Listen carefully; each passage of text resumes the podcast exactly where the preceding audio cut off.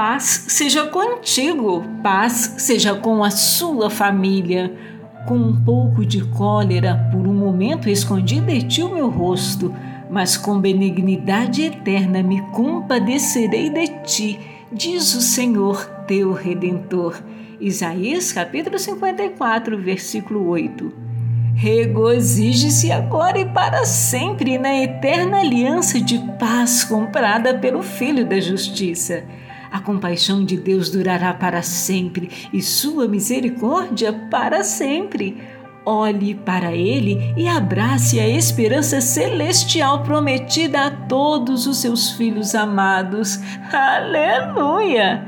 Misericordioso e piedoso é o Senhor, longânimo e grande em benignidade. Salmos 103, verso 8.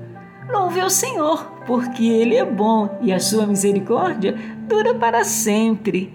Deus te abençoe e te guarde.